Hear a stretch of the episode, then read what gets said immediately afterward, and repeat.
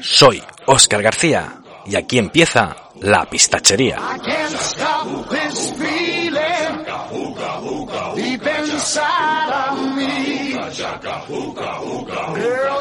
Just don't realize what you do to me.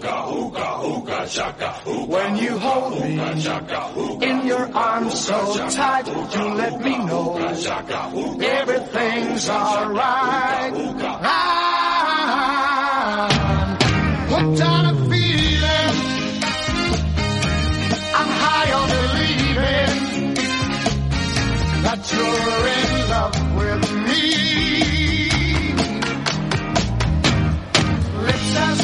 sweet as candy. Its taste is on my mind.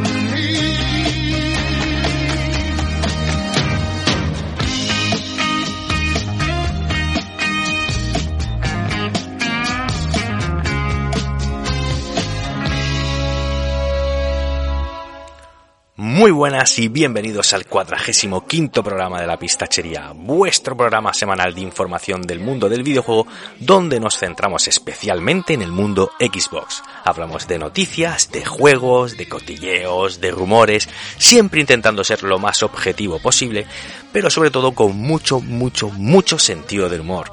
Una forma de hacer las cosas, pues bueno, que nos ha convertido en el mejor programa de actualidad del universo Xbox, a este lado de la galaxia conocida según la Asociación de Podcasters de Sandar. Esta semana ya os aviso que el monotema de la pistachería va a ser la bilis, porque menuda semanita de mierda nos ha tocado vivir a los pistacheros.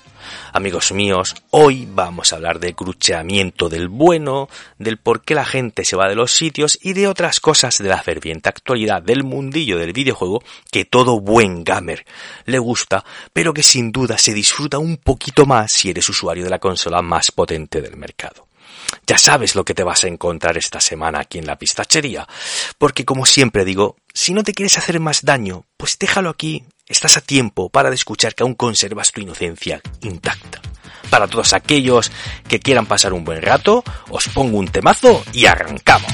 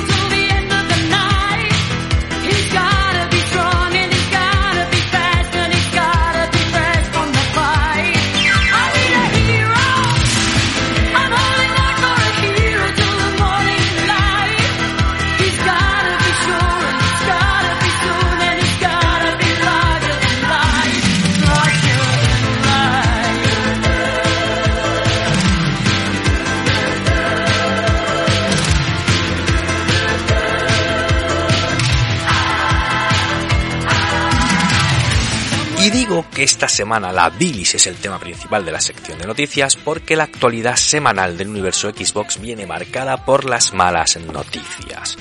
vamos a empezar hablando de otro exclusivo que iba a salir este año, pero que al final no va a ser así.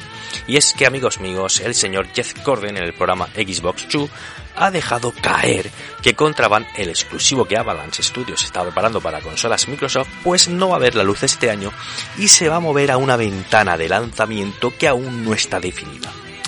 Quisir, que con suerte a lo mejor lo vemos el año que viene. Otro título más que se va, otro título más que se retrasa y que refuerza esa idea cada vez más poderosa de menudo año de mierda que se nos está marcando Microsoft en el tema de los títulos. Personalmente no me extraña nada esta noticia porque era muy raro que un juego que salía este año pues no se supiera nada ni se hubiera visto nada más allá de aquel teaser que vimos en ese showcase. Yo es que a ver, yo tampoco esperaba mucho de este, de este juego, más que nada porque ya te digo, no me habían enseñado nada, pero me jode infinito que este año a lo único que nos vamos a poder agarrar sea Starfield. Y bueno, espero que no lo retrasen, ya tenemos fecha y lo tenemos todo y está la maquinaria ya a pleno rendimiento, la maquinaria del hype. Pero bueno, joder, se, está poniendo la cosa que a saber Dios, no nos va a quedar ni, ni, ni seguro Starfield, es que son la hostia, ¿eh? se está poniendo la cosa el tema de lanzamientos, que vamos, se están cubriendo de gloria los tíos de Microsoft. Y bueno, vamos ahora con el segundo episodio del, del culebrón que ha enganchado a toda una generación de pistacheros. Vamos con otro capítulo de Algo pasa con Perfect Dark.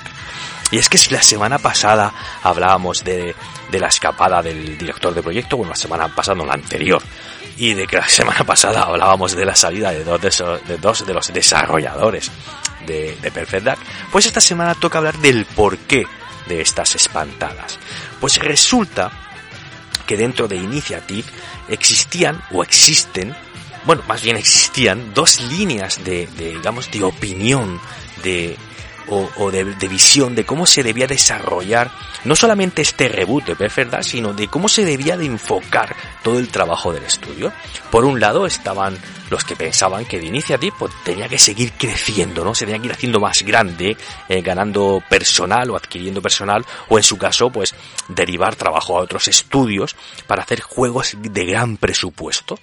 Y bueno, esta, esta línea de pensamiento era la que gustaba dentro del seno de Xbox Studios.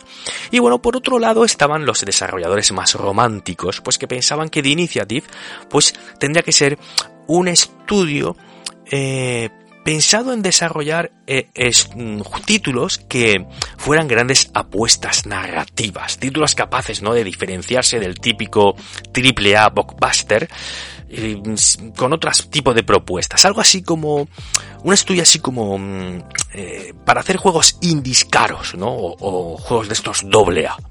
Pues bueno, al final, la línea que se ha hecho fuerte dentro de Initiative ha sido evidentemente la que era apoyada por la compañía. Es decir, la de que el equipo se fuera creciendo y desarrollara grandes títulos, grandes triples A, grandes blockbuster. Pues, eh, claro, eh, esto quedó patente pues eh, con la entrada de Crystal Dynamic en el, en el estudio. Bueno, quizás no dentro del estudio, pero sí haciéndose cargo de parte del desarrollo de Perfect Dark evidentemente todos estos románticos, todos estos artistas, todos estos programadores que eh, no estaban a favor de esta idea o de esta forma de plantear el estudio, pues se han ido, han abandonado el barco y no han sido pocos, ya van, me parece que casi medio centenar los que han salido corriendo de Initiative al grito de emoción, cañaos.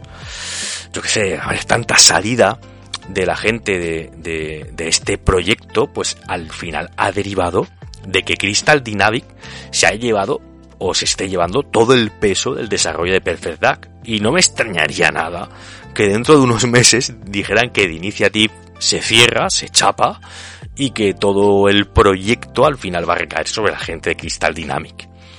Una idea esta, pues que me da bastante miedo, viendo la valiente mierda que fue su último juego, que fue Avenger, aunque tampoco olvidemos que esta gente también fue la que trajo de vuelta a Lara Croft, y a yo quiero recordar que todos nos hacíamos tremendas, pajas, con el primer juego de Lara. O sea que es una cosa así como miedo y esperanza. No sé, no sé, no sé hacia dónde dirigirme. Porque estos de, de Crystal Dynamics ya os digo que, que no sé por dónde pueden salir. Bueno, no sé, vaya digo, vamos, vamos a ver, a ver lo que nos depara el siguiente capítulo de este culebrón que me tiene súper intrigadísimo y súper enganchado.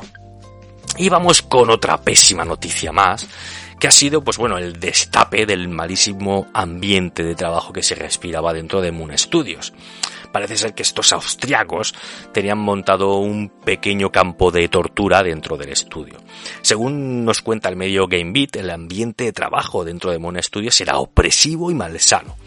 Y esto llama la atención porque en un principio Moon Studios tenía como característica principal que todos sus integrantes, o la gran mayoría de sus integrantes, estaban repartidos por todo el planeta. Y esto, según ellos, hacía que la estructura del estudio fuera muy horizontal y todo se llevara muy bien y tal.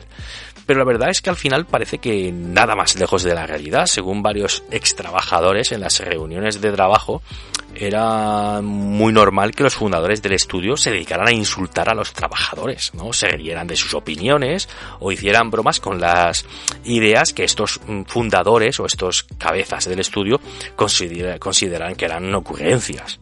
Además, según estas declaraciones, eh, no era raro ver en estos, en esta gente, en estos jefes, pues actitudes racistas y sexistas dentro de este estudio y las jornadas laborales se convertían en maratones, ¿no? Y se hacía realidad eso de trabajar de sol a sol y los siete días de la semana. Telita, telita con esta gente.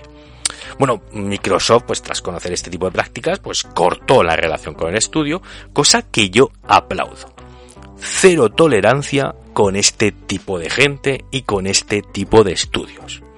A ver, es verdad que todos queremos nuestro juego lo antes posible, todos queremos disfrutar ya del Ori de turno, del Cyberpunk de turno, del Halo de turno, pero a este precio no. A este precio no.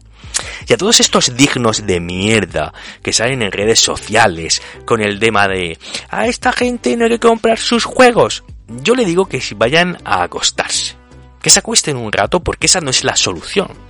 La solución no la tiene el consumidor, porque el consumidor lo que quiere es el producto.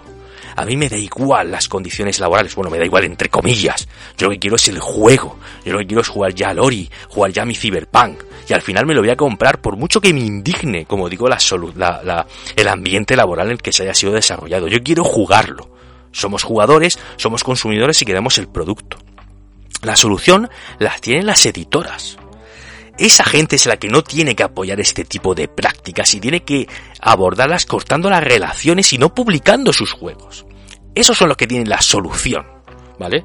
Seguramente a Mon Studios le ha dolido más que Microsoft deje de aparcar mm, camiones llenos de dinero en su puerta y les haya dado un portazo en los morros a que el digno de turno pues no le compre su juego de mierda, ¿vale? O sea, no, eso que tú no compres el juego no les duele. Les duele que la desarrolladora le corte, perdón, la desarrolladora, la editora les corte el grifo.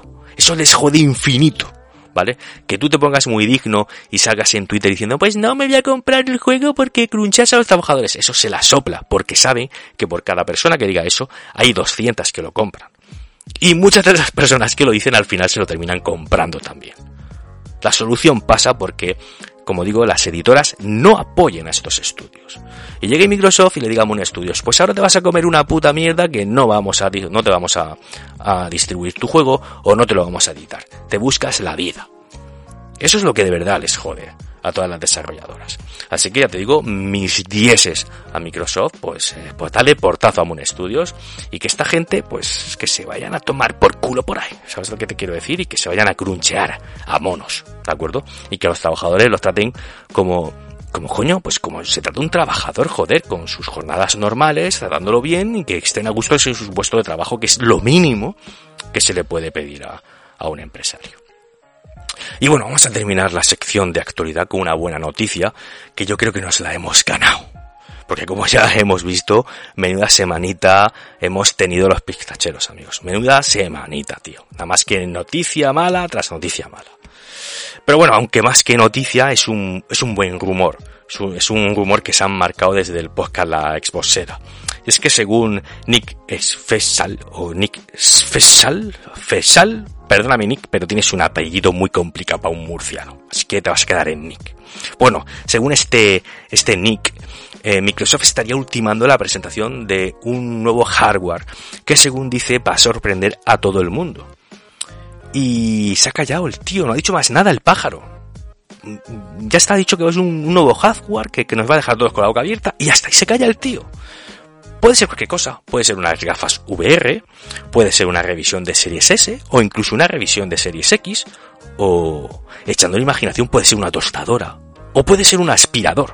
Puede ser lo que sea, porque como digo, este hombre no ha dicho más nada. Ha dicho que nos va a dejar boquiabiertos y ya está.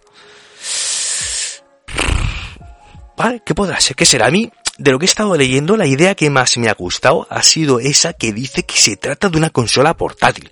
Ya sé, ya sé que no tiene mucho fundamento porque, coño, gracias a esto de los juegos en la nube y con los manditos estos de Nacon o de Razer o cualquier adaptador para ponerle un mando a tu móvil, pues ya tienes la consola portátil más potente del mercado, con un móvil.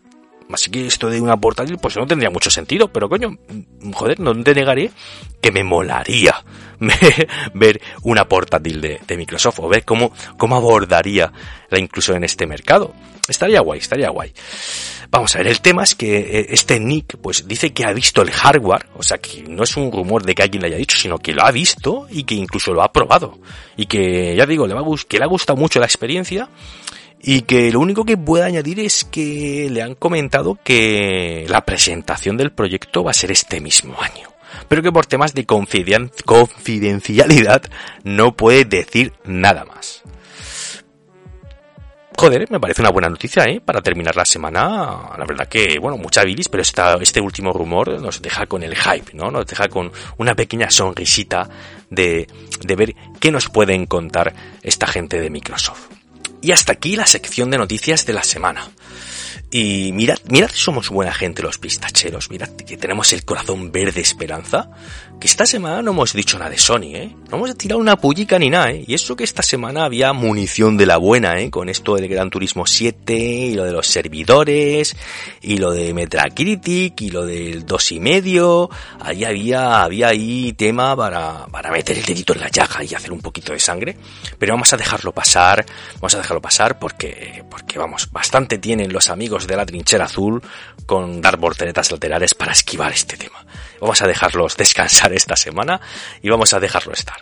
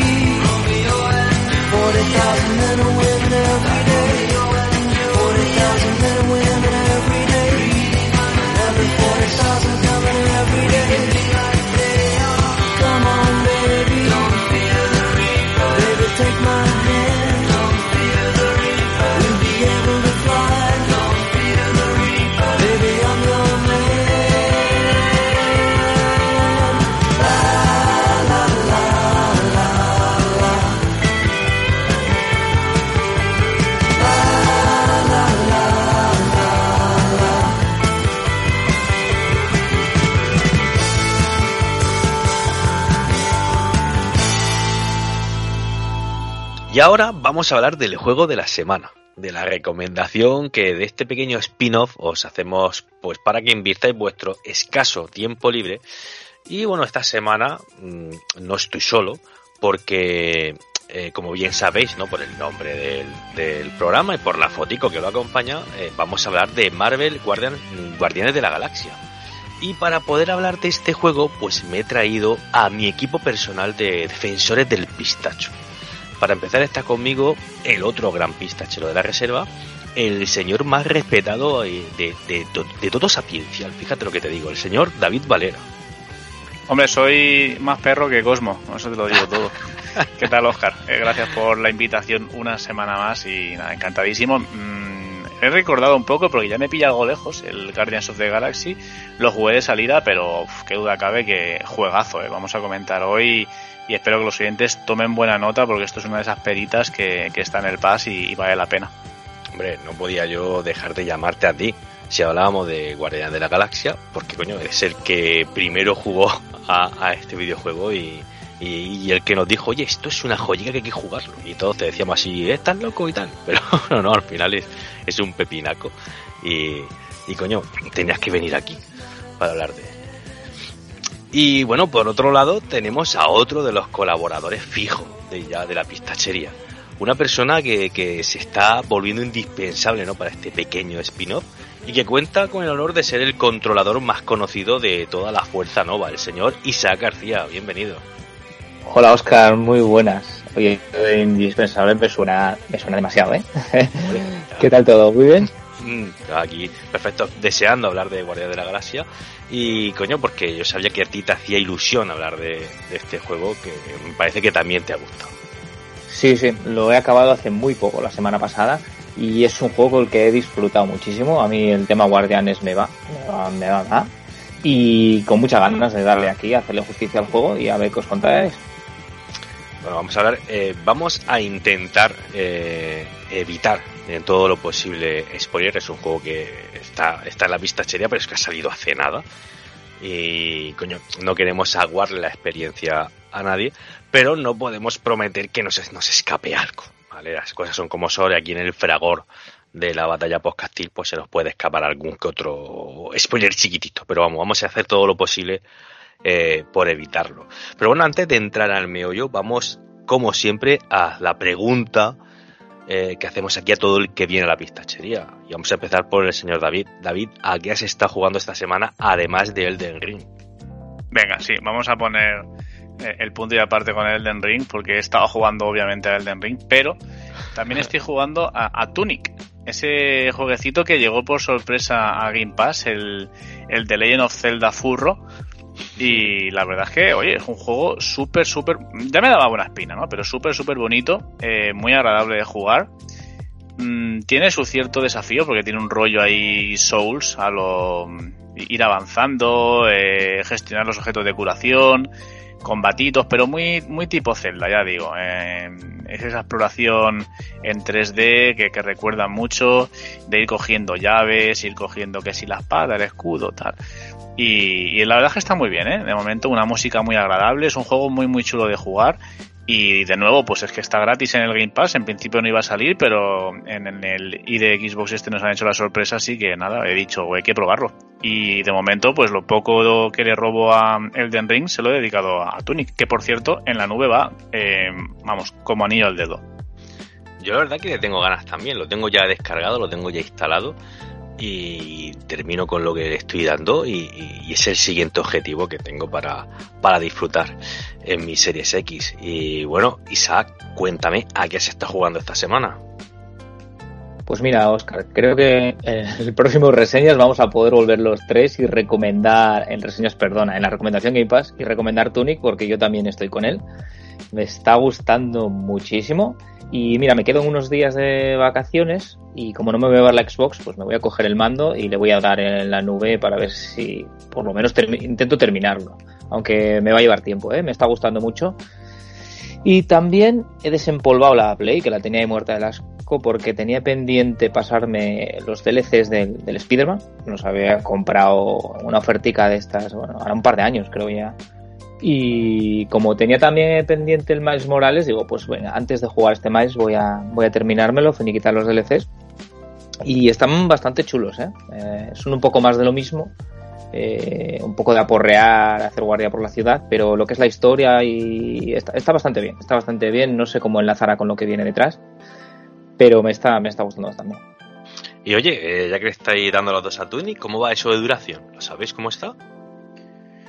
Pues no sé cómo estará finalmente, pero vamos, un juego que tiene pinta de ser no excesivamente largo, la verdad. Al menos la sensación que me da, ¿no? Porque es un mapa que recuerda mucho pues a, a esos eh, JRPGs clasicotes, que al final es un escenario grande, pero pero bueno, que yo creo que si sabes dónde tienes que ir y tal, es el típico juego que te lo rejuegas y seguramente te lo pases en súper poco tiempo.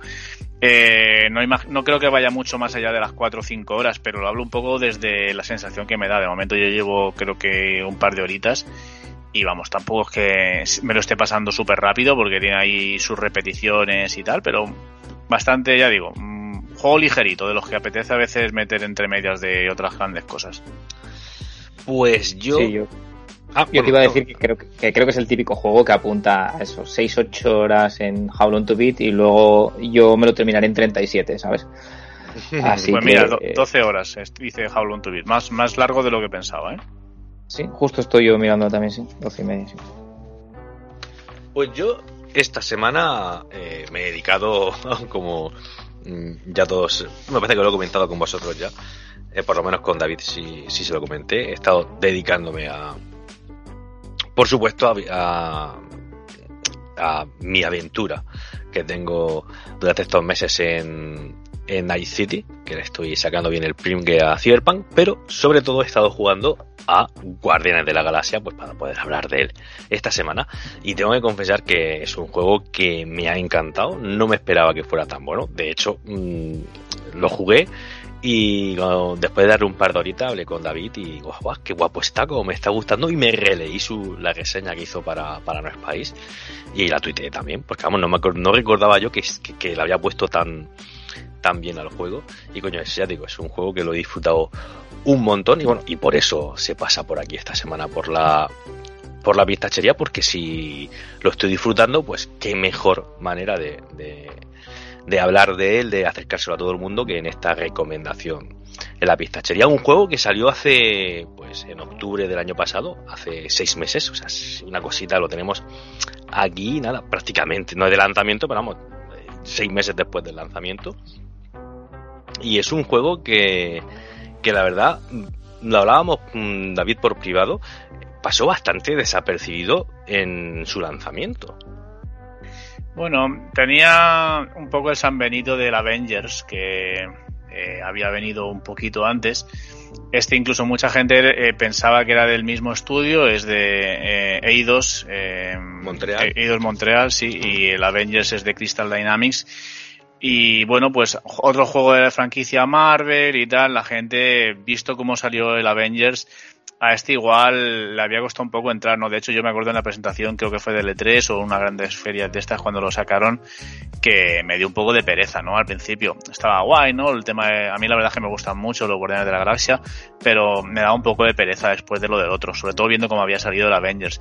Pero que va, todo lo contrario, ¿no? Creo que al final es un juego que está muy muy bien diseñado, eh, no se pierden más historias porque es un juego al final de un jugador, es una campaña de historia y al final pues han centrado todo en, en ese guion excelso que tiene con unos personajes que ya de por sí son muy carismáticos, los Guardianes de la Galaxia, pero bueno, luego tienes que hacerles un buen guion, un- tienes que escribirlos muy bien para que tengan unos diálogos muy ocurrentes y divertidos y aparte pues con ese doblaje ¿no? que, nos han ofrecido prácticamente de, cine en su totalidad eh, que, es que yo creo que te hacen un- te ofrecen una experiencia pues eso muy cinematográfica muy eh, mezcla entre esa interactividad que te los videojuegos y, y la y pues la épica y, y- y lo palomitero del cine y la verdad que ya digo yo, se me pasó el juego volando. Estaba es de esos juegos que, que quería seguir para ver cómo, cómo iba la historia y salvo el tramo final que igual se me hace un poco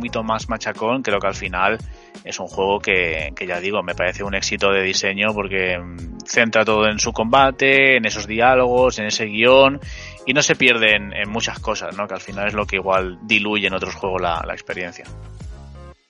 Sí es verdad Yo que... creo. Bueno, Isaac, dale, dale, perdona. Dale.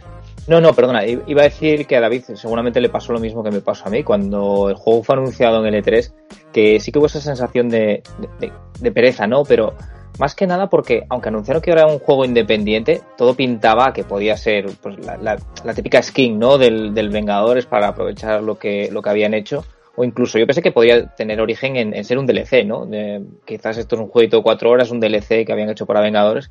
Pero bueno, ni mucho menos, ¿eh? Luego, el- luego ya se vio en posteriores eventos y en posteriores trailers que fueron ofreciendo que el juego, juego cada vez pintaba mejor. Eh, quizás no fue lo más acertado las, las, las fases que enseñaron, pero cuando el juego salió es verdad que sí que pasó desapercibido y, y si lo pensáis, el, recorrido que ha tenido este juego, porque es que no hace, hace un año no sabíamos ni que existía. O sea, esto vino, salió de la nada en el E3 de 2021, salió como tú decías en octubre, creo que fue el, el 19, pero es un juego que piensa que desde que ha salido, al- yo creo que estaba ya re- reducido de precio en, mes, mes y medio. Yo de hecho me lo compré en, un- en el Black Friday, que eso había pasado, pues eso, no sé si 40 días desde el lanzamiento ya muy buen precio. Y es que ahora ya está en el Pass. O sea, el, juego no lleva ni seis meses en la calle, ha pasado ya por rebajas, está en el Pass. Y es un juego que la crítica ha, sido bastante positiva. Sí, yo creo que, mm, como decís, es un juego que se dejó arrollar por el despropósito que fue Avenger y le jugó flaco favor pues que usaran el mismo motor de el mismo motor gráfico o si no es el mismo uno muy similar como decís parece un skin del Avengers e incluso el mismo estilo artístico y yo creo que todos pensábamos, y yo creo que con mucha razón, que esto era un DLC del Avenger o un subproducto de este, de este juego de Crystal Dynamics, que al final, pues, nada más lejos de la realidad, como bien decía, está hecho por Eidos Montreal, por otro estilo, por otro estudio completamente distinto. Y el resultado ha sido eso, una obra que la verdad, o un título que sorprende a todo el mundo y que yo creo que ahora en el PAS va a tener una segunda juventud. Porque todos aquellos que, mm, como yo, lo miran un poquito con recelo, ahora lo pueden descubrir, lo pueden gozar y pueden ver que el juego está hecho con mucho cariño y con mucho énfasis en intentar trasladar el espíritu de los cómics y quizás de las películas estas de, del universo Marvel a nuestras casas, eh, a nuestras consolas, porque se nota mucho eh, la química que tienen los personajes está muy es muy cercana a las que veíamos en las películas y como dice David el doblaje ayudó un montón porque si bien es verdad que la voz de Peter Quill no es la misma el resto de personajes eh, se han cuidado de que sean las mismas o de que sean voces muy muy similares Las mismas, las mismas, creo, ¿no?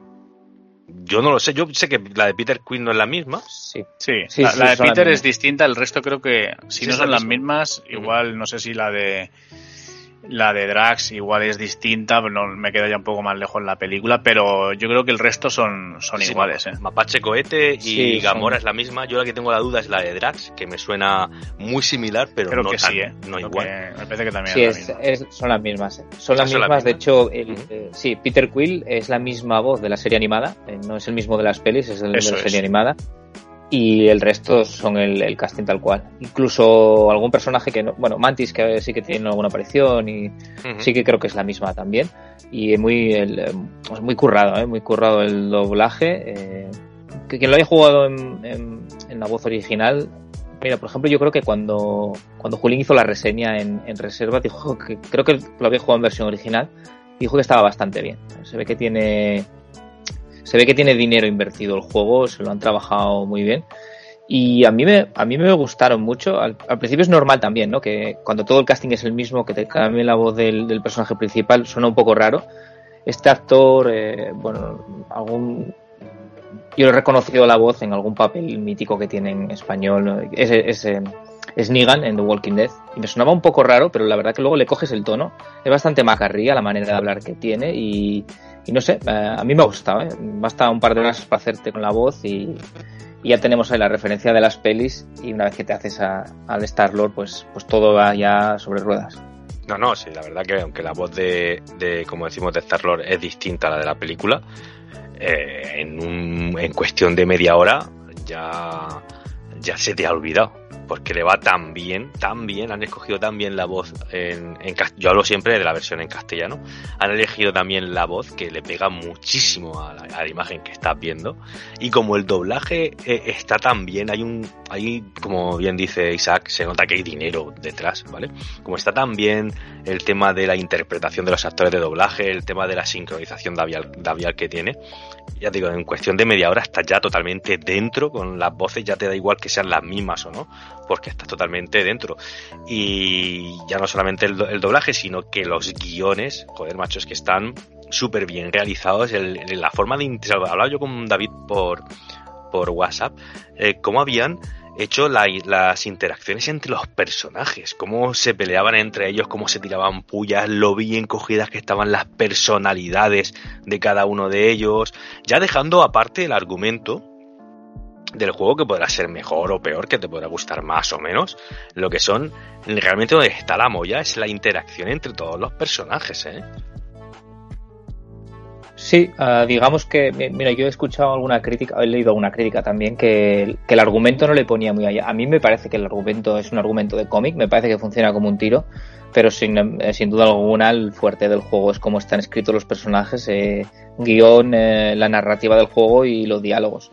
Los diálogos, para quien eh, quiera hacerse una idea, viene a ser... A mí me ha dado la impresión en el juego que, que- que la manera de relacionarse los personajes y la interpretación de los personajes en las pelis, tal cual, eh, comportamiento tal cual. Y luego, sin embargo, el entorno en el que se mueven es, eh, es bastante el, el cómic, ¿no? El- este relanzamiento que tuvo en, en 2009, que es el, el de Bendis, mira que lo tengo justo aquí delante. Y eh, me ha recordado muchísimo el juego a una aventura de cómic, pero con unos personajes escritos muy, muy, muy parecidos a los de las películas, que es lo que tiene Cylon a día de hoy, que seguramente a la gente le ayude a acercarse al juego y a entenderlo. Yo no sé si alguno de vosotros se atrevería a hacer una pequeña sinopsis del, del juego, así una pequeña introducción de lo que se van a encontrar los, los pistacheros que se animen a instalárselo. ¿Te atreves tú, David? O Sí, Isaac? claro.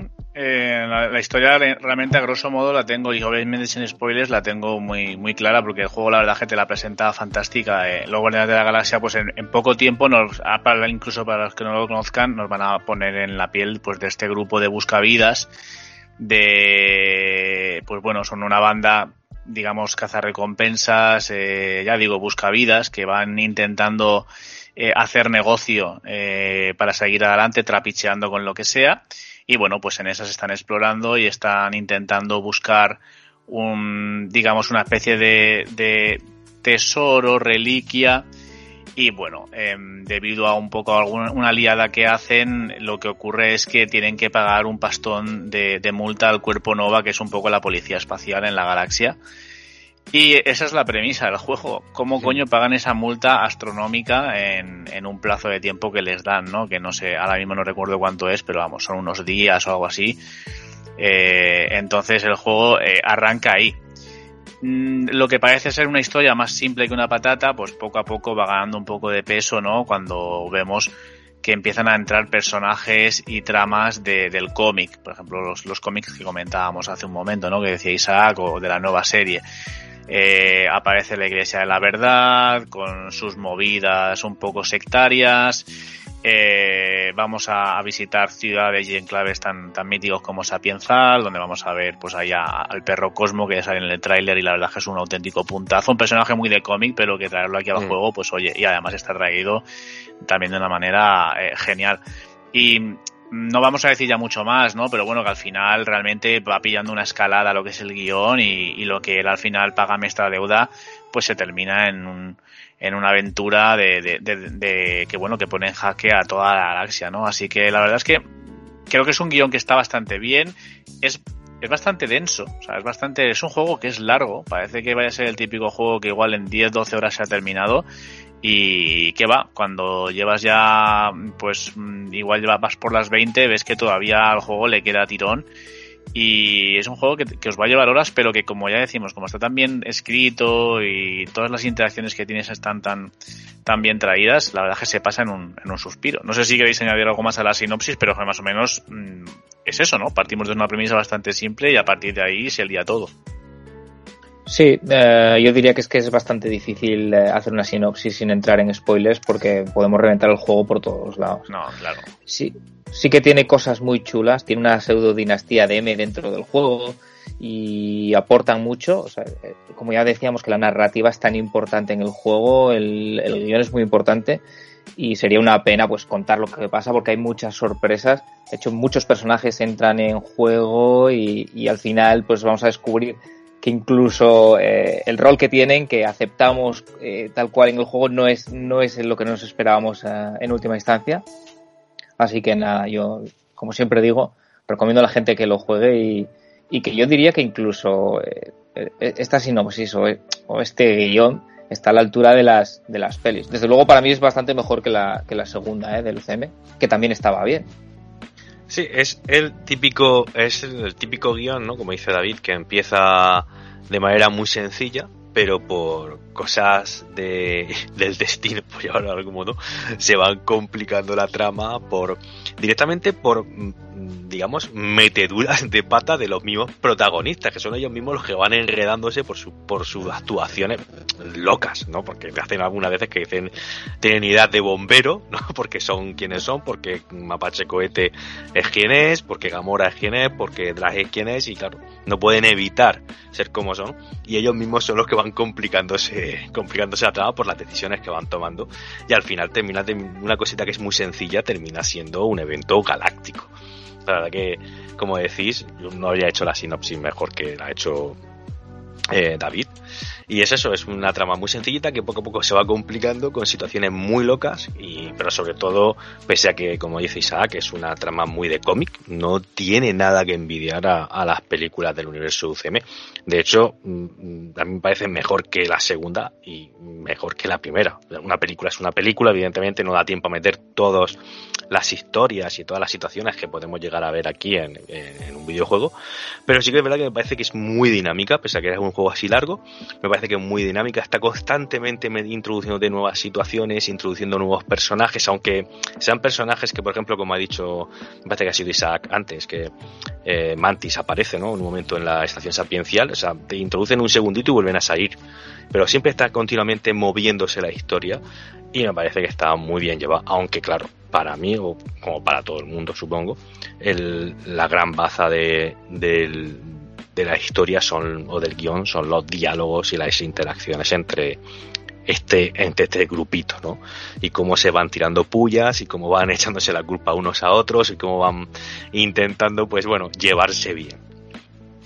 Sí, lo que al final realmente es una suma un poco de, de, pequeñas cosas lo que hace el todo, ¿no? Porque aquí, por ejemplo, el juego también eh, recuerda un poco a los Batman Arkham, en el sentido en el que no, no desprecia para nada todo el lore cósmico de Guardianes de la Galaxia y aunque sea a modo de, de casi coleccionable o apunte o nota, pues te trae nombres de personajes que hemos visto o que, bueno, o que, o que nos suenan, como pues yo que sé, eh, hemos hablado antes de Mantis que tiene, tiene presencia en el juego, pero por ejemplo se nos habla de Richard Ryder, de, o del propio Nova, eh, el coleccionista también aparece ahí, lo que es el, el museo en, en Sapiencial y bueno, tiene ahí su, también su, su ficha, eh, mogollón de personajes, la verdad.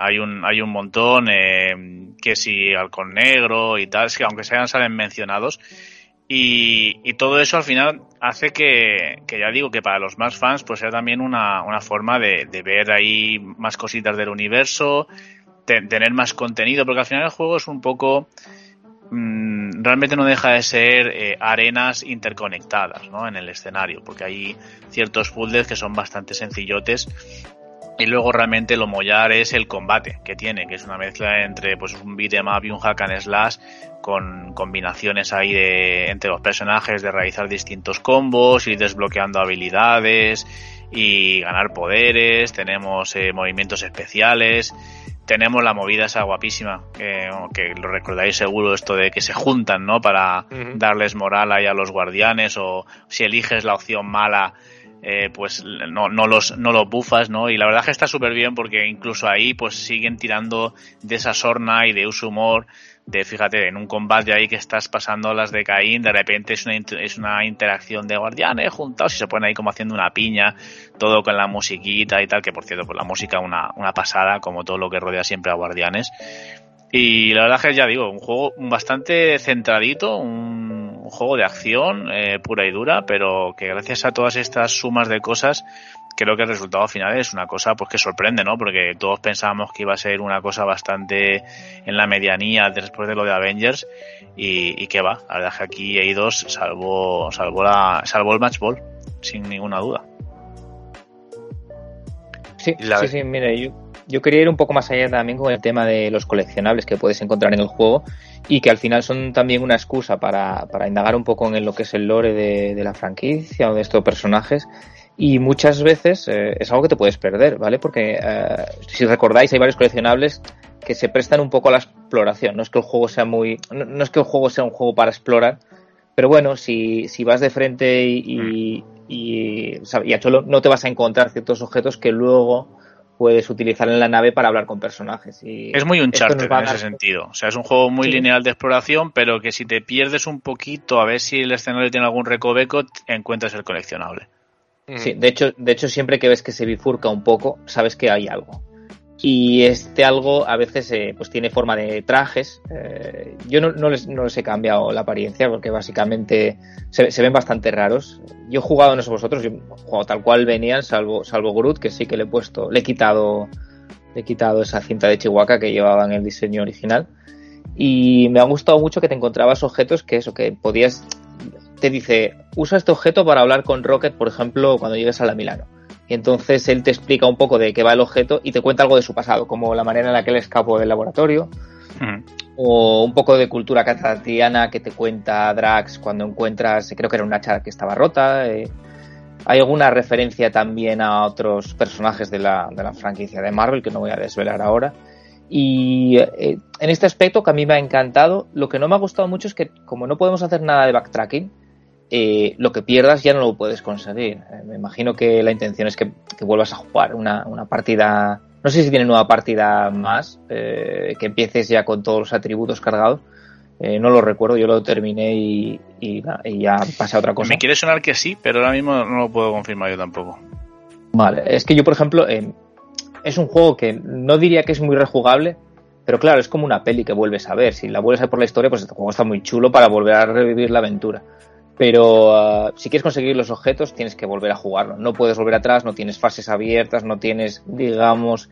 Sí que tenga- tenemos esta, esta Milano, que es el que viene a ser un hub, ¿no? Pero no puedes volver a los planetas que has visitado de manera. O sea, por, por tu propia, por tu propia elección. Hombre, está planteado como si fuera una película. Entonces, lo que ha pasado ha pasado y no puedes estar eh, repitiendo, más que nada para no cortar el rollo este de continuar de una trama continua que siempre está continuamente avanzando. Yo la verdad que sí, sí, Sí. Cambié. pero mira, los- Oscar, hay, hay juegos que sí que hacen bien eso, ¿eh? Porque si te acuerdas de Fallen Order, tú sí que podías volver a los planetas a buscar y yo no creo que, que se cortase el ritmo del juego. eh, aunque, aunque veo lo que dices, ¿eh? Porque sí que es verdad que viene a ser una película y el, el juego es bastante rápido. O sea, avanzas en la historia y a diferencia del otro aquí quieres saber más, ¿no? Siempre quieres avanzar para, para ver cómo continúa. Entonces, bueno, ent- entiendo, entiendo lo que dices, entiendo la manera que a lo mejor ellos han, han intentado llevar a cabo el juego. Pero sí que he echado de menos de cara a los coleccionables, más que nada. Sí.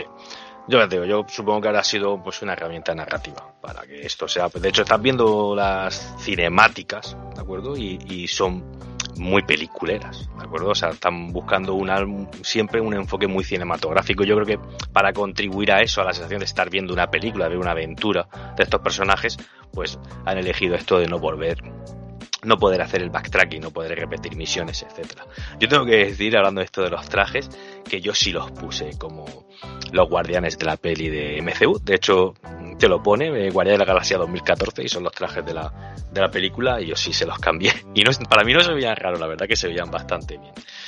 Y ya que estamos hablando de esto del backtracking, del tema de regresar a hacer misiones, vamos a entrar de lleno en el tema de la jugabilidad, aunque ya ha dado un, pequeño apunte David hace, hace unos minutos, de qué os ha parecido, cómo han integrado eh, esto que allí me daba mucho miedo, que era la interactuación en pleno combate con el resto de compañeros.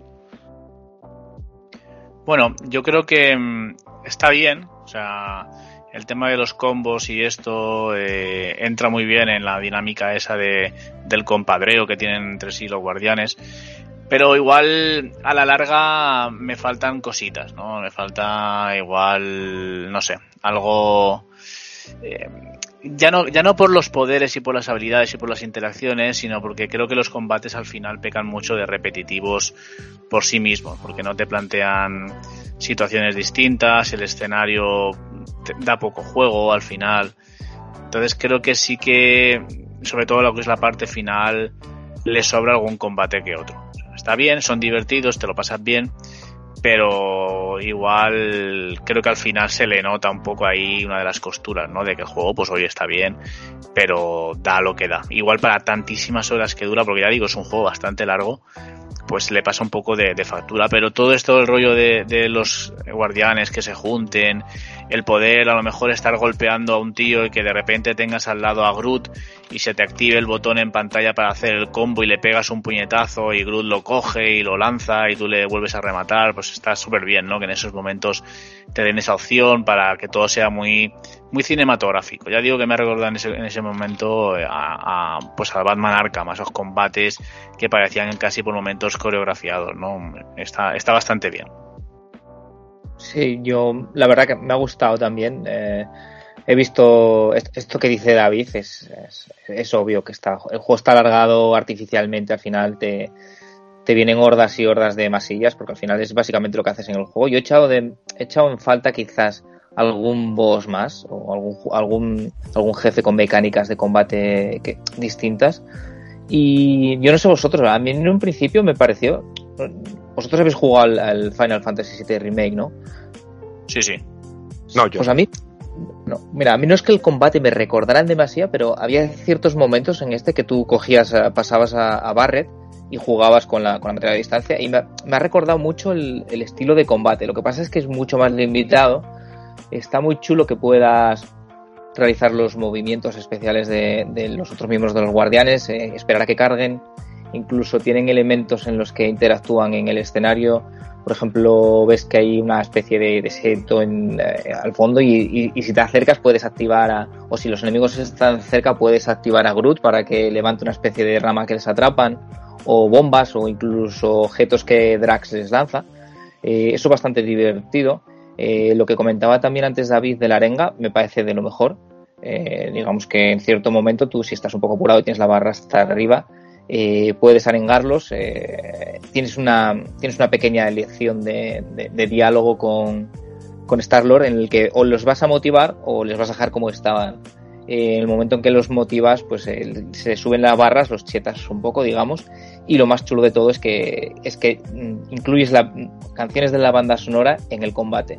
Que yo cuando no, si no elegía bien el diálogo me fastidiaba más por eso, por no tener la canción que por, Mm. que por no conseguir chetar a los personajes. Porque imagínate, estás ah, luchando y ah, hasta arriba de enemigos y te pones el Where Eagles There de Iron Maiden y eso es un subidón total. También es verdad que hay canciones muy ochenteras y muy relajaditas que no pegan, ¿eh? que a veces te cuelan una de estas porque digamos que es random. ¿eh?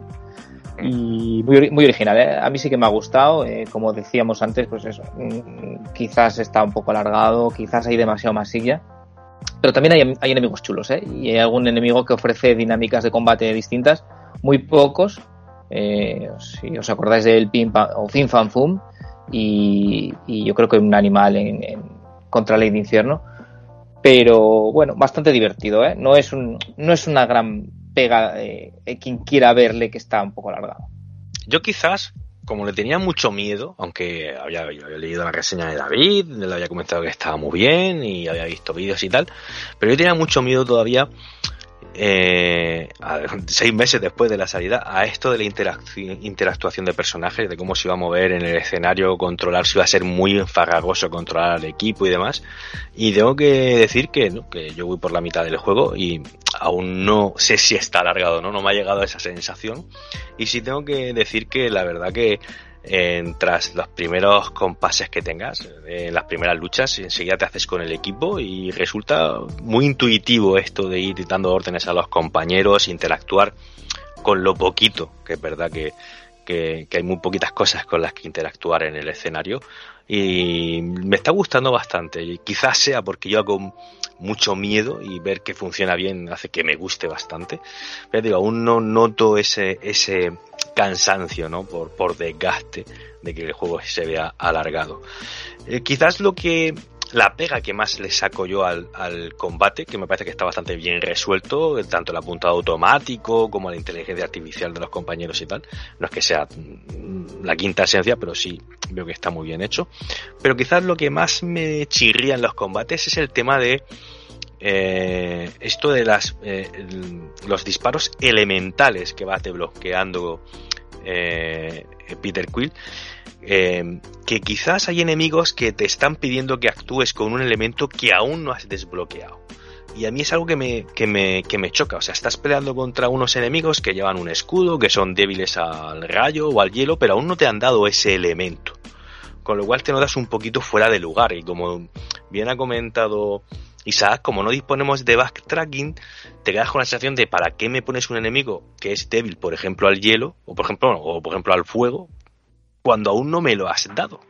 Entonces, mm, ¿para qué me lo pones aquí? O sea, me da esa sensación como diciendo, esto está aquí puesto, pero no tendría que estar puesto. Si yo nada más que llevo hielo y electricidad, que los enemigos sean débiles al hielo y a la electricidad, pero no me pongas otro a un tercer elemento que aún no he desbloqueado. Porque da la sensación de que está puesto por poner, porque como no puedes volver atrás, ¿para qué lo tienes? O sea, una- unas cositas que a mí me descolocan más pero es la única pega que le saco. porque, digo, de momento me parece que el, que el tema del combate está muy bien implementado. Me gusta mucho que sea, como bien ha dicho David antes, y me parece que Isaac también lo ha comentado, esto de que sean arenas, que sean, vayas, tengas pequeños tramitos de exploración y de repente una gran arena donde te salen oleadas de enemigos y los tengas que derrotar y siempre vienen con un entre ellos no un jefe, pero sí un mini boss, un enemigo un pelín más corto que los demás, o varios de ellos. Y eso, eso me ha gustado bastante. Y también me ha gustado mucho cómo han metido estos pequeños puzzles, ¿no? De ir, pues bueno, usando las habilidades de los compañeros para ir avanzando, para ir resolviendo puzzles. Usar a Drax para que tire una piedra y rompa una pared. Usar a Gamora para que se cuelgue de, de una cornisa y te ayude a subir más alto. Que te rompa una cuerda para que te caiga un, una mercancía por la que poder escalar. O que Groot use sus, su capacidad de poder crear puentes con sus ramas, con su cuerpo. Eso me ha gustado mucho, es, me ha parecido muy interesante y muy bien implementada eh, la capacidad de cada uno de los personajes y cómo mm, interactuar con ellos para resolver los puzzles. Sí, al final Sí. es un poco. Son algo evidentes de más. O sea, lo de puzzles es muy entre comillas por eso, porque. Sí, sí, evidentemente. Eh, o sea, no es, no es, no es, no es el puzzle de tirarte una hora pensando. No, porque además es enseguida se resaltan en pantalla, ¿no? Cuando puedes, por ejemplo, si tienes que colocar un puente con, con Groot, pues enseguida se te, se te resalta, ¿no? Y Japón. bueno, pero al final pues le da un poco de, de chicha, ¿no? A, a esa exploración para que no sea todo el rato combate, combate, combate. Que, que ya digo que en el tramo final sí que es un poco más seguido y es cuando el juego te puede cargar un poco más, ¿no? Aquí pues que hayan salpimentado un poco eh, la, eh, la travesía con estos eh, momentos de, venga, me desvío y voy a buscar un coleccionable. Tengo que utilizar aquí al personaje tal o al personaje cual. Em, salto por aquí con el con los proyectos los propulsores estos que tiene eh, eh, lo diré em, coño, se me ha ido el nombre pero eh, el protagonista joder Star-Lord. Star-Lord, Star-Lord, ay, estaba pensando Star-Lord, correcto. Em, pues al final eh, todo eso hace que, que, que, bueno, que no, que no sea tan monótono. Y si encima a eso le sumas a que ya sea que estemos combatiendo o estemos explorando o estamos resolviendo puzzles o estemos en una en, un, en una ciudad donde solamente tenemos que movernos de aquí para allá en todo momento en toda situación estamos siempre asistiendo o sea, a esos diálogos a esas conversaciones que te explican más sobre los personajes sobre la trama general sobre su pasado o sea, la verdad que es, es bastante satisfactorio. Creo que lo han, lo han sabido balancear muy bien para que no tenga mucho de algo y poco de otra cosa. Sí, yo creo que digamos que estos puzzles son, son pequeñas excusas para ofrecernos estas líneas de diálogo entre, y esta interactuación entre los personajes, porque no hay, no hay comando que tú les, que tú les ordenes que no lleve a una conversación y cada una siempre desde el, desde la propia personalidad de los personajes. Si tú le, le pides a Rocket que te desactive un panel, eh, pues al principio se va a quejar mucho, vamos viendo cómo el rollo, como, como hay buen rollo, ¿no? Al final del juego, pero al principio hay mucha, mucha disputa. Eh, al final, pues eso, vamos viendo la, sobre todo el punto en el que están los personajes en base a los diálogos y muchas veces viene, viene explícito en, este- en la resolución de estos puzzles. Que por cierto, eh, estamos hablando de, de tanto y tanto diálogo que tiene el juego, que decir que, o sea, parece que es una delicia, que no se repite en ningún momento, salvo en, en los combates. En los combates sí que hay veces que tus personajes dicen la misma frase una y otra vez, pero en el resto del juego no. Y en el resto del juego eh, tiene una cosita que a veces es un poco molesta, que es que como un personaje, o estás teniendo una conversación y estáis hablando cosas interesantes, pero tú ves un, un interruptor, por ejemplo, por decir, por decir una cosa, y lo actives, se corta esa conversación y ya no la vuelves a recuperar, que yo me ha pasado, me ha pasado, yo creo que en Sapiencial una vez, que volví a reiniciar partida porque estaba comentando Drax una cosa súper simpática, que al final era un chiste. Y lo corté y me quedé sin saber cómo terminaba y tuve que reiniciar partida solo para saberlo. Luego aparte tiene el- los puntitos estos en conversaciones y en diálogos que nos dejan ahí un poco ese, ese rollo roleo con toma de decisiones de, pues, eh, yo qué sé, hay que llegar a un saliente y al principio, esto para no, que no sea nada de spoiler, eh, ¿lanzas a Groot o no lo lanzas? Drax dice, yo A puedo, la- eh, lánzame. Y Rocket te dice, no, no me lances, no sé qué. Es buenísimo. tienes que tomar partido entre uno y otro, ¿no? Y dices tú, hostia, ¿qué hago? Y claro, eh, hagas lo que hagas, pues vas a cabrear a uno, vas a apoyar al otro, y, y eso al final eh, creo que también desbloquea cositas, ¿no? Porque, por ejemplo, recuerdo que creo que hay un par de combates que los puedes eh, aligerar tomando decisiones porque te pone, em, te indica en la pantalla, ¿no? El, resultado de esas decisiones que tú has tomado antes. Te diga, pues tal, pues eh, tal facción eh, se ha presentado porque no sé qué. Vamos, no, sin entrar en spoilers, ya digo, pero es por una decisión que tomaste tiempo atrás en la que te daban un par de opciones y te decantaste por una o por otra. No son muy trascendentales, pero bueno, sí que te dan al menos esa sensación de estar tomando tú un poco de, de partido en el desarrollo de la historia, lo cual pues siempre al final está bien y de cara a una rejugabilidad pues puedes decir, bueno, pues mira, ahora voy a, voy a optar por la otra opción, a ver qué tal. Muy, muy, además, muy buena. Me he reído porque precisamente la escena esa que has comentado es muy buena, esa situación de, llegar a un precipicio y tienes una opción, o tienes dos opciones, o, o dar un pequeño rodeo y llegar a un sitio donde puedes tirar una columna y pasar, o tienes las otra, la otra opción que es que Drax tire a, a Rocket, lo lance a- hacia el otro lado del, del precipicio a, y tú tienes la opción de decirle que, que- de apoyar la decisión de que lance a Rocket y así enemistarte entre comillas con Rocket o, o- que no lo tire y digamos hacerte un poquito más amigo de Rocket. Y son mm, pequeños hitos que te va marcando en la esquina de la pantalla.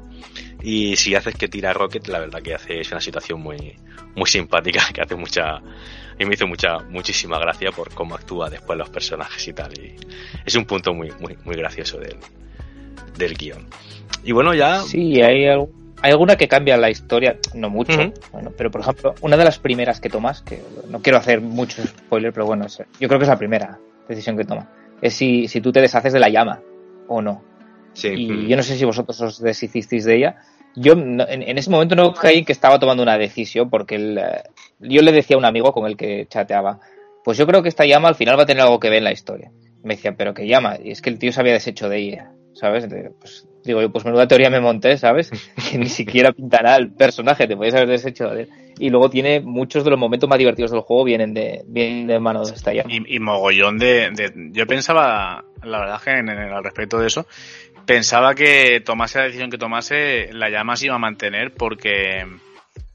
Porque es que eh, tiene mogollón de líneas de diálogo luego, ¿eh? Sí, sí. Y Eh, mogollón de situaciones. O sea Mm. que me- parece raro que, que ahora que lo has dicho, que, que se la hayan limpiado y hayan tenido esas dos variantes. Pero Está mira, muy bien porque son. mm, se nota el cariño que han tomado y, en el juego. Porque es como tú dices, la, que la decisión que es justo al principio del juego, que te quedes con ese animal o que, o que no te lo quedes, te decidas deshacerte de él en pos de quedarte con otro material, creándote así enemistad entre comillas, ¿no? Que te busque la decepción de cierto personaje contigo o, no. Hay que ver, como digo, el cariño que han demostrado porque eh, es lo que dice David, es, eh, o lo que dice Isaac, es que tiene líneas de diálogo y situaciones que si no te has quedado con la llama, simplemente no las tienes, tendrás otras distintas. Sí, sí. Eh, a mí lo que no me lo que no me gustaba es pensar que me estaba perdiendo ciertas líneas de diálogo por, por ir por un sitio o por otro.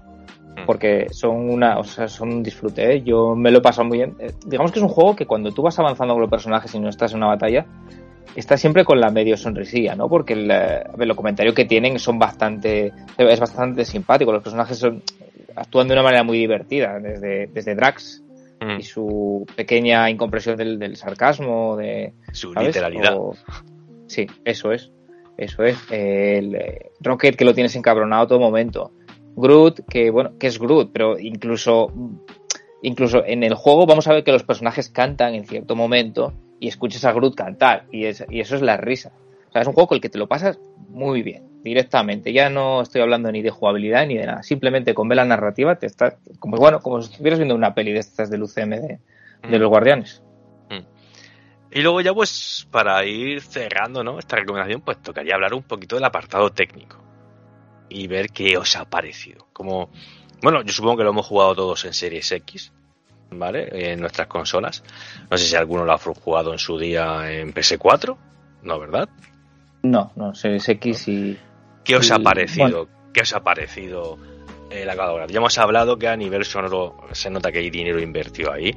Se nota que tanto en el doblaje original como en el español ahí pusieron, tiraron de chequera y hicieron un doblaje a la altura.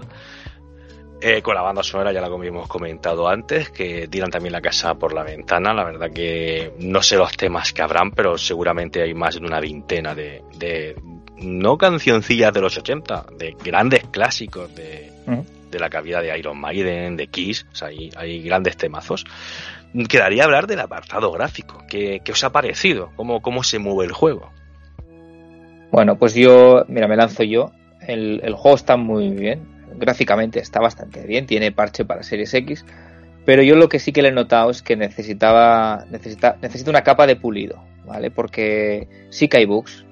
Yo de hecho me he encontrado con algún bug que he tenido que reiniciar la partida. Me he tenido un, en una batalla empezó a caerse los, había una, una bajada de frames importante, pero no era algo puntual de rendimiento del juego. Era, era un bug per se porque eh, el juego se volvió injugable. Hiciese lo que hiciese, seguía ralentizado.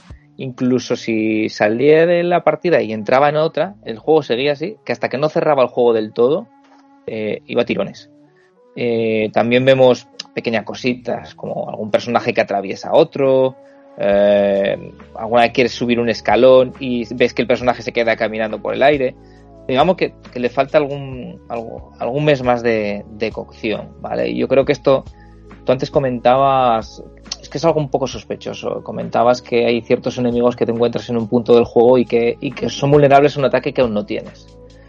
Yo creo que eh, en, en cierto momento del desarrollo a esta gente le metieron presión, seguramente, seguramente porque, bueno, a mí salió como salió y tenían que, tenían que agitar un poco el árbol, ¿no? Y, y- y lo sacaron antes de tiempo. Eh, en lo técnico es donde se nota básicamente. No es nada grave, ¿eh? que yo estoy diciendo esto, a mí me, me, me salió puntualmente y no es la típica producción cargada de bugs, pero sí que tiene alguno y sí que se nota, pues eso, que necesita un pelín, un pelín más de trabajo. Sí, además, eh, lo habíamos comentado al principio, aunque recuerda un poco al Avengers en el apartado artístico, em, no usa el mismo motor. Este es el motor que usa el Guardianes de la Galaxia es el de el de Eidos Montreal, el, el Dawn Engine que hicieron para los Deus Ex. Y el Avengers usa el, el Foundation, que es el de los Tomb Raider. Ah, pues mira, eh, lo he dicho yo antes, pensaba que usaban el, mismo motor Me parece porque porque realmente tú a, simple vista eh, lo han, hecho un estilo artístico que son bastante, bastante reconocibles, de ahí que muchos pensásemos pues eso, que iba a ser una especie de spin-off o mm, eh, DLC, gran expansión, lo que sea, ¿no? Y, pero no, no, son juegos independientes y creo que ahí igual no han tenido ese apoyo que igual de haber compartido motor, pues oye, eh, pule estos bugs de aquella manera, tal, porque sí que es verdad que a mí jugando no tuve demasiados problemas, pero, pero bueno, eh, un par de veces eh, me pasó que el personaje que Starlord tenía que meterse a un ascensor para activar como la segunda secuencia y no había forma de que se activara. Eh, vamos, me pasé por todo el escenario, además llegó un punto donde eh, habían enemigos que respawneaban eh, de manera infinita y los demás personajes es como que no venían al ascensor y nada, volví a cargar como el punto de control y, así que haciendo lo mismo se activó, ¿no? Este, ese tipo, ese tipo de, fallitos, pues bueno, eh, son perdonables dentro de lo que cabe, la verdad es que no he visto tampoco un juego con grandes problemas en ese sentido y salvo alguna incompatibilidad al principio en Series X eh, con el tema del, del Quick Resume, que creo que lo activaron un poco más tarde. Eh, por lo demás, la verdad es que va bastante, bastante bien. ¿eh? Y se ve Yo la verdad que yo la verdad que no me he encontrado mucho bug.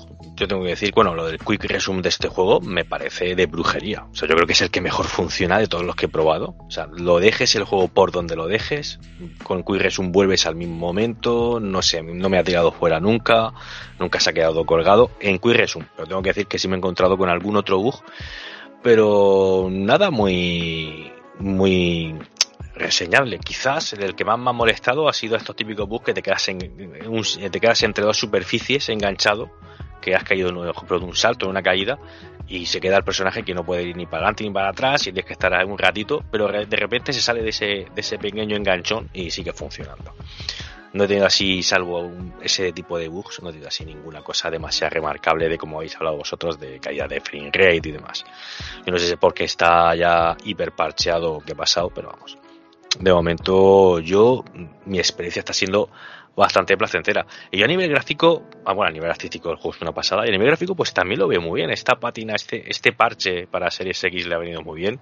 Me gusta mucho eh, todo el diseño de personajes y me parece que se ven todos fantásticos. Desde el pelaje de Mapache Cohete, eh, cómo habla, las facciones, cómo expresan los sentimientos que se supone deberían de expresar. Yo creo que es un juego muy, muy curra en este aspecto, aunque es verdad que sí se nota que quizás un par de meses de, de, cocción mm, adicionales no le hubiera venido del todo mal. Se nota para- intergeneracional.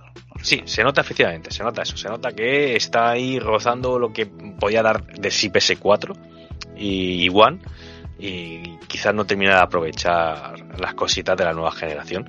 Pero bueno, te digo, muy disfrutón y a mí me está gustando mucho a nivel visual el juego, no le encuentro mayores, mayores problemas.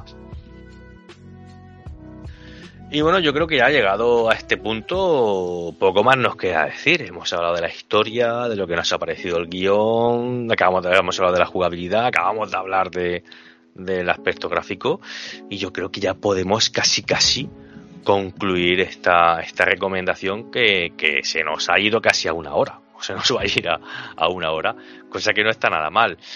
Eh, Isaac, David, ¿queréis apuntar algo más? ¿Consideraciones finales de este Guardianes de la Galaxia? Pues que es un...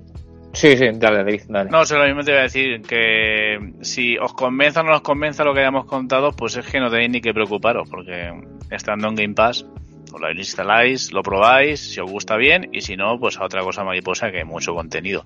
Pero si os gusta un poco el rollito Marvel y os gusta el tipo de juego de acción y tal, vamos, yo creo que vais a descubrir eh, un juego que, que, bueno, como decía antes Oscar, igual pasó un poco inadvertido porque venía con esa mala mala prensa que le dio el Avengers eh, sin motivo, entre comillas.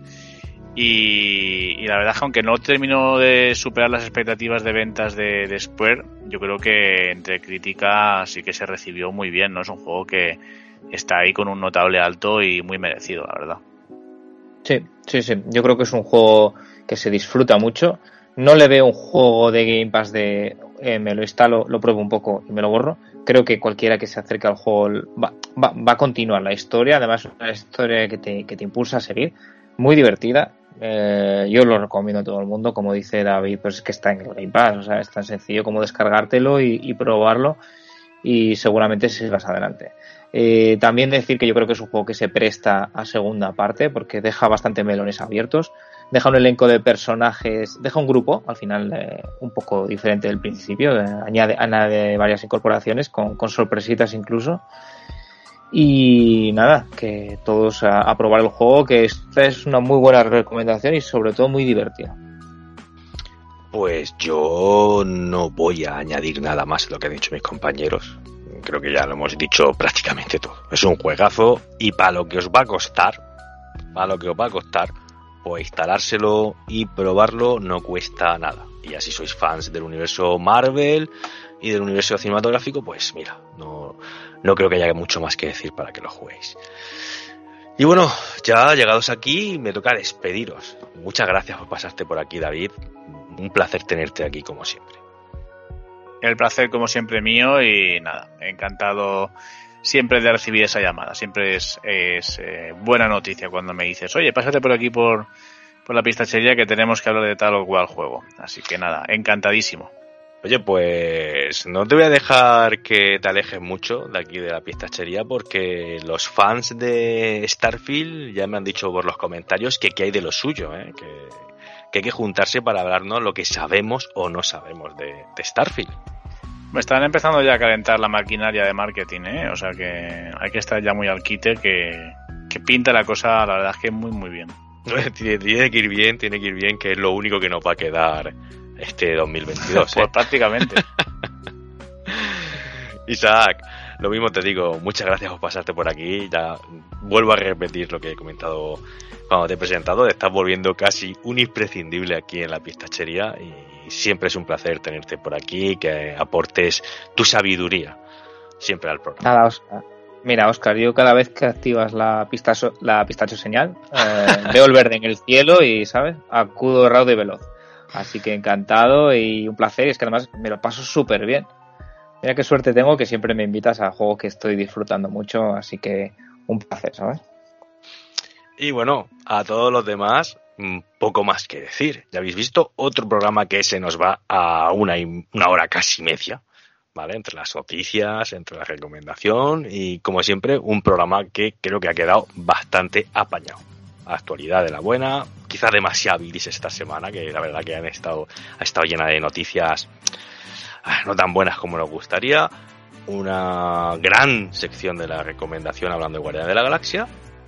Y ya, pues, solamente quedaría pues despedirme de vosotros, pero como siempre, dejadme que os recuerde que en la parte de arriba de vuestro reproductor tenéis el corazoncito para que me deis ese me gusta que nos vale para darnos más, visi más visibilidad y en la parte de abajo pues tenéis los comentarios, ¿no? Pues para que nos dejéis lo típico, ¿no? Esta noticia no me ha gustado, te has dejado esta, oye, ¿qué te parece aquello? Mira, Guardia de la Galaxia no me ha gustado, sois unos mierdas porque Marvel no vale nada, a lo mejor es DC, no sé, lo que queráis, pero podéis decir ahí en la parte de comentarios que ya sabéis que entro a trapo rápido y os contesto a todo, a lo bueno y a, y a lo menos bueno. Y como siempre, pues invitaros a que compartáis el programa en redes sociales, que llaméis a más pistachos, que esto se llene de escuchas y oye, quién sabe, quién sabe, a lo mejor mañana esto deja de ser un spin-off para ser otra cosa, para ser algo más grande. Quién sabe, quién sabe esto. Os lo dejo en vuestras manos. Y ahora sí, ahora sí, ya después de dicho todo esto, solamente queda daros las gracias por haber llegado hasta el final de esta pistachería. Y solamente queda decir eso de soy Oscar García